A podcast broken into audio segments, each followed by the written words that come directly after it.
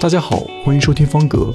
这是一档由方格咨询推出的围绕着国内中小型民营企业管理与职场话题的播客节目。您可以在各大音频客户端搜索并收听我们的节目，感谢您的支持。本期节目的话题是民营企业内的管理的本质，先请肖老师介绍一下这期话题的主旨吧。呃，好的，我们。从今天开始的话，会连续做好几期的关于管理本质的一个探讨，以及对于管理赋能创新的认知的一个分享。那么，在传统的企业管理，它是以管为核心的一个层级的一个指挥系统，啊，就是金字塔为主的一个组织架构。那么，它在传统的这个管理的一个模式里面。它的管理其实是上下管理的，啊，层级管理的，啊，就是领导层管理者他是居高临下的，啊，他一般来讲就是跟我们大多数大多数的员工或者大多数的人们的认知，就是坐在那个比较宽大的、非常豪华的办公室里面，啊，签字画押、发布命令、发布指令。然后这个下属成员的话呢，只能够听从上级的一个指挥，或者服从命令，啊，那么一线的员工的话呢，他是处于被管束的一个地位，没有自主权。那么创新的话呢，更加是无从谈起的，因为在这个等级森严的一个体制里面，除了服从还是服从，啊，甚至在，呃，上个世纪吧。就是还有八八零年的时候，八零年到到两千年这段时间，有中小是民营企业，甚至还会模仿美国的西点真校，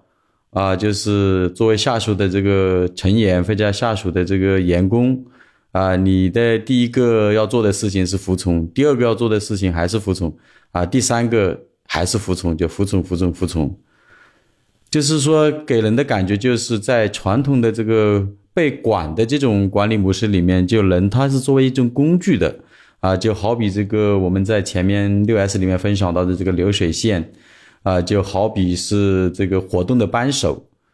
那么很多的普通员工在流水线上呢，就像一个螺丝钉，那么机械的接受指令啊，重复的这个劳作，然后在以管为核心的。这样层级等级啊，这样的森严的这个管理模式里面呢，存在诸多的缺陷与不足。那么在以往的这个呃，就是没有这个自媒体没有这么发达的时候，包括我们这个智能化、数据化没有在推进的之前，那么这种传统模式它是有一定的优势的啊。我们在六 S 里面也分享过，因为它有这个管理比较集中，然后权威能够树立起来。另外的话呢，就是它的这个等级比较比较严谨等等，但是呢，在面对目前这个自媒体在崛起，包括个人的价值在不断的一个得到一得到很多平台，比方说抖音啊、快手啊、小红书啊，包括我们在做的这个小宇宙等等，啊，做这个播客，他们都有自己的一个表达的一个平台，有表达自己认知、自己的一个知识分享的这些平台。那么，如果还是采用这个传统的这样的管理模式的话，那这个一些缺陷跟不足的话，就呃越来越跟不上这个时代的发展吧。因为它的这个缺陷的话呢，归根到底的话，它是管理别人的，他不管理自己的啊，他是约束下属，就唯独没有管好他自己。那么这样的话，他就会导致官僚的一个滋长。啊，为这个溜须拍马啊，然后阳奉阴违啊，这些创造了条件。那么同时的话，也会带来团队士气的一个消沉，削弱了团队协作的一个能力。那么导致团队凝聚力的不足、执行力的下降啊、创新能力的不足等。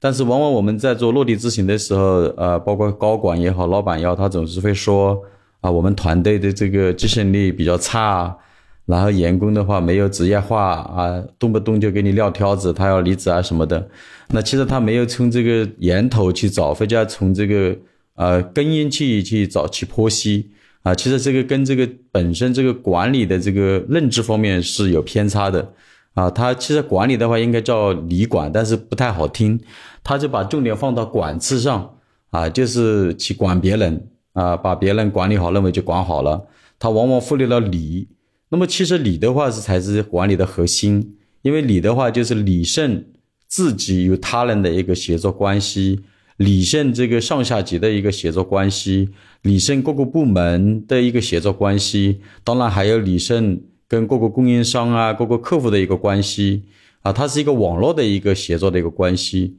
啊。所以，对于创新赋能的这个组织架构来讲，我们不应该着重在管制，应该要着重在理智啊，去理顺这些关系、这些协作关系。当然，也还有另外一层含义，就是啊，你做的任何事情啊，因为这个道理包括的公平公正啊。啊，这是我们常常常说的，要讲道理，就是你做的事情不能用啊这个与生俱来的或者天然形成的这种权威，比方说你是创始人来去管理他们，而是要用你自己个人的一个魅力，包括你对员工的一个服务，包括让员工呢很自发的来来向你学习你的优势，学习你的优点，分啊要主动分享你的知识等等，来达到整个团队的一个赋能啊，所以这些方面的话呢，就是说。它是颠覆了以往的传统的一个一个管理的一个一个概念也好，定义也罢，啊，它是应该有从管到理的一个过程。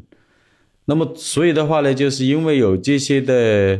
呃一些呃，包括正面也好，负面也好的这样的一个剖析，所以我们眼下的话呢，就是面对面对我们目前的这个呃信息传播渠道的多元化，包括人们逐渐的这个意识到个人价值主张。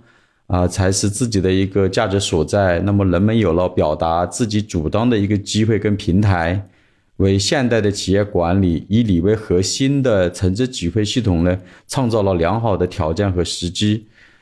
那么，我们正常会说，我们要现代管理，然后要管理打造现代化的工厂。那么，我们这里来先了解一下现代它到底是一个什么样的意思，或者叫什么样的一个概念。那么其实的话，现代它是一个概念层，比方说现代人、现代化、现代思想等等。那我们先在在这里的话来分享一下刘擎老师的《西方现代思想讲义》里，呃，他是这样理解现代的：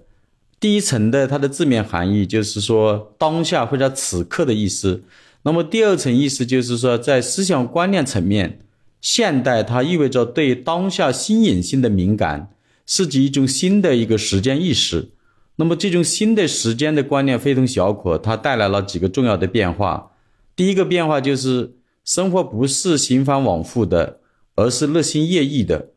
那么过去积累的经验，啊，过去积累的一个经验就很可能是靠不住的。我们不能完全依靠传统的习俗来引导生活。当下的时代，也就是现代，代表着一种对传统的否定甚至决裂的一个态度。那么第二个层面就是时间观念的一个转变，推动我们从厚古薄真转向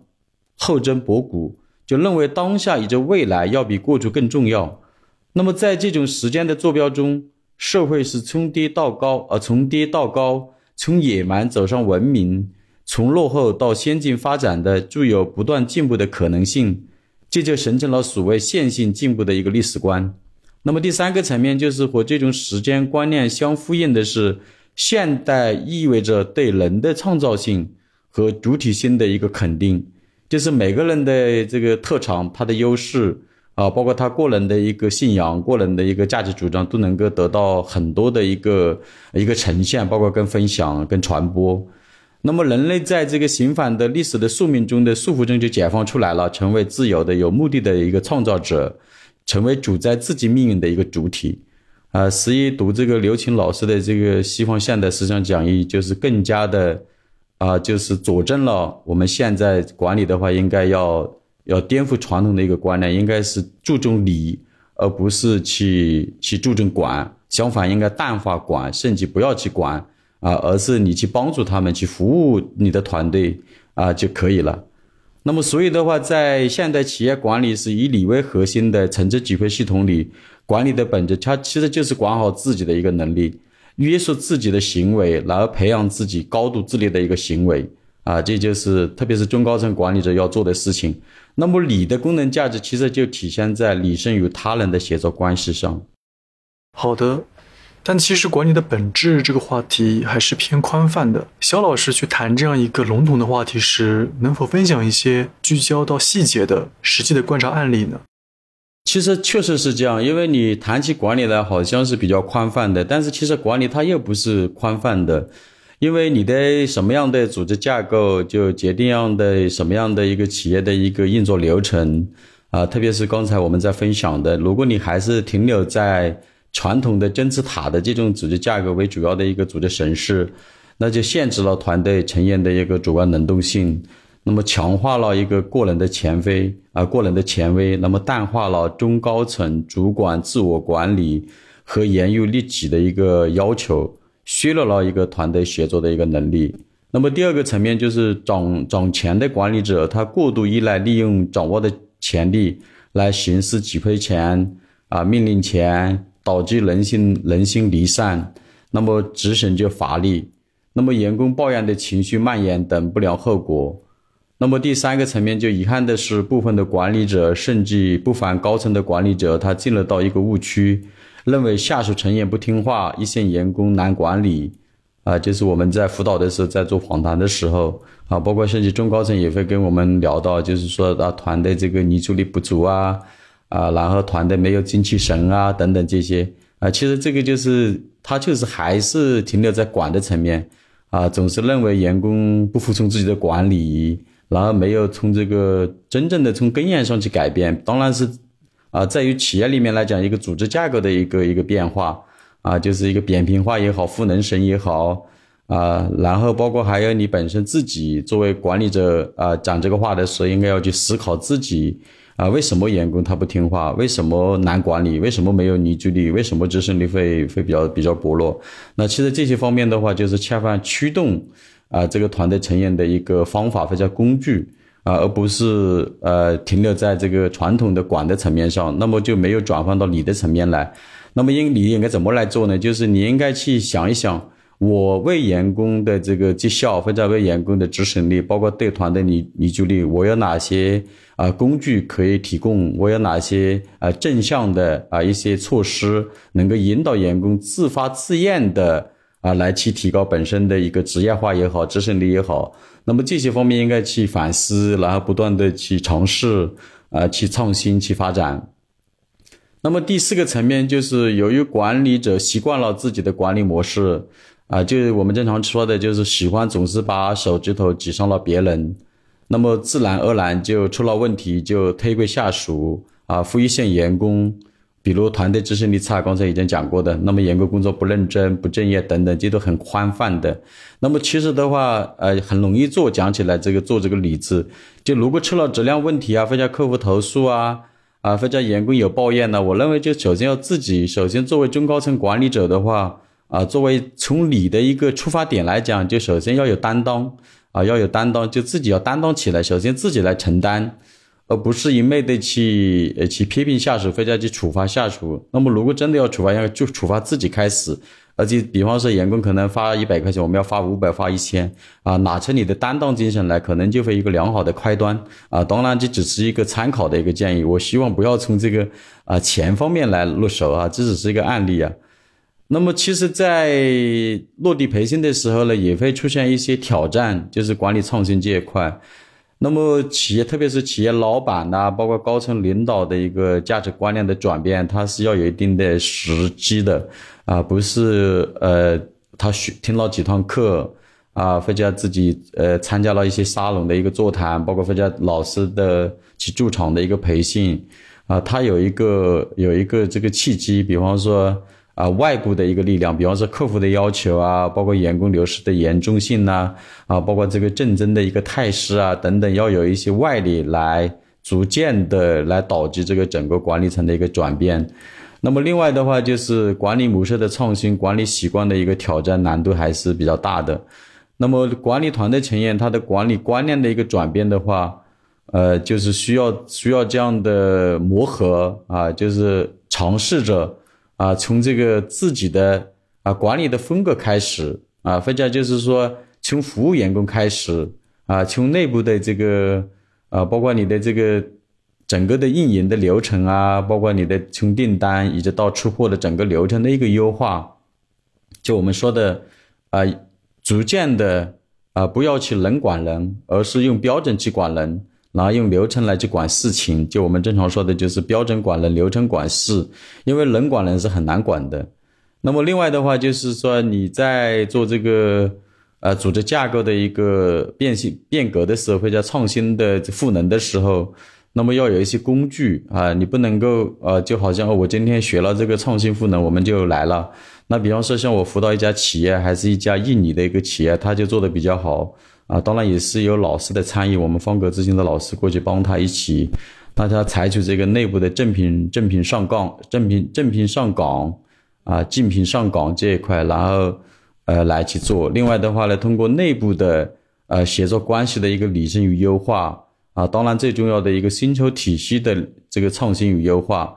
啊，那么这一点的话，他们是做的比较好的，因为他们原来的话是拿月薪的。啊，计时的。那么后来的话是通过量化工作的呃一个方法啊，通过这个时间来时间的维度来去衡量这个每一位员工的输出跟输入啊。当然也采取了一些这个内部交易的一些方法，就是呃让这个市场的这个压力啊传递到每一个员工啊。当然还进行了一个年度的规划，然后年度规划的话是着眼于现实，然后进行了一个充分的调研。啊，包括内部的、外部的，包括供应链啊，包括各个部门啊，进行了深入的探讨啊。一般每年十月份左右就要探讨好几次，然后当然也是以财务数据为主要的一个一个牵引，主要的一个依据啊，然后不断的去去做做一个呃目标的一个具体的一个量化啊，当然也会考虑到一个淡旺季的一个一个定定这个目标。那么基本上都沟通的很充分啊，从这个高层、中层到一线员工都非常理解，因为他们参与了这个整个过程，而且提交了很多的建议，然后也做了一些妥协啊。就但是聚焦的话，还是公司整体的一个一个目标的实现。那么实际在这个过程当中，本身就是一个学习的过程啊，也是大家一个协作的一个更加缜密的一个过程。啊，就不断的会激发他们的一个呃创新的一个精神，也会让他们不断参与到这个呃经营规划的这个这个项目当中来。那么所以的话，会他们还是做的比较好，就是啊年度的目标都已经已经划分到这个啊每个月啊每周啊，比方说这个成品率啊设备利用率啊生产效率啊还有这个人均产值。人均利润，呃，人均这个利润啊，包括还有这个呃这个损耗等等啊，都落实到每台机啊，甚至每个员员工的这个呃目标的这个呃考核当中去啊。那么实业的效果还是比较好的。它原来的话是亏损的，那么经过几年的打造的话，这个利润逐年翻番的。啊，前几年的话年利润才五六百万，那么到去年的话已经做到个差不多两千多万的利润了，做到个四五亿的一个产值了。那么所以就是这个管理的这个从管到理，它是有个过程的。那么只有发挥每一个员工的这样的赋能，那因为人的这个价值是呃才是公司最重要的价值，也是公司的核心啊。因为人的创造力是真人的，如果你没有去激活它。那么它就在沉睡啊，反而你在上面喊的口干舌燥也是没有用的啊。只有让每个员工都参与参与到这个组织系统里面来，让他们有自己的一个呃岗位价值的一个输出，让他们自发的来为公司的这个经营目标或者这个战略去服务。那么这样的话，才能真正的提升公司的啊这个经济效益啊，包括这个员工的这个。啊，创新赋能的这样的一个团队才能打造出来。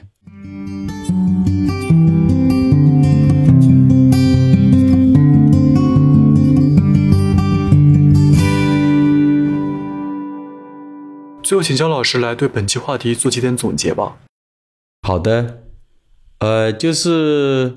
我们在做这个呃创新赋能也好，包括穷这个管道里的这样的一个。啊，管理的一个过程当中，我们首先一定要明白，一个核心管肯定不是管下属、管别人、管员工，而是管好自己，这是最基本的啊。无论你是基层的班组长还是上级啊，创始人跟老板，首先要自己管好啊，就是自己要起这个榜样的一个作用啊，而不是出了问题就让下属去承担啊，一定要先自己站出来，有这个担当的一个精神啊。所以总结一句话，管就是从不是管别人，是管好自己，它的核它的本质。那么管理的核心，管理的价值其实是理啊，就理顺啊这个协作关系。那么这里的话有一个建议，就是你要你要从这个理出发的话，那么我们在招聘的时候就要开始啊，你要组建这个认同企业价值也好，有共同信仰的一个团队，那么要采取一些工具，比方说进行一个人才测评与评估啊，就我们这里推荐一个。DISC 的一个性格测评工具啊，因为它就是从这个呃基配性，就是它用字母 D 来代替，然后 I 就是代表影响性，然后 S 就稳定性。那么 C 的话是服从性，那么从四个维度来去衡量一个人的一个管理的风格也好，他的性格特征也好，包括他的职业化也好，啊是非常非常有借鉴意义的，非常有这个有一定的这个依据的，啊而且能够给我们一些参考的一个维度，或者一些启发。那么这里的话，举个案例，因为它总共是四十道题，因为时间关系就不在这里啊陈述了。那么你们其实也可以去搜。啊，就是 DISC 性格测评工具。那么这边的话呢，组一个组几个这个题目的一个呃这几个题目给大家分享吧。那它总共是四十道题，因为它只能够选呃选一项每每一题啊。比方说，我来我来给大家分享啊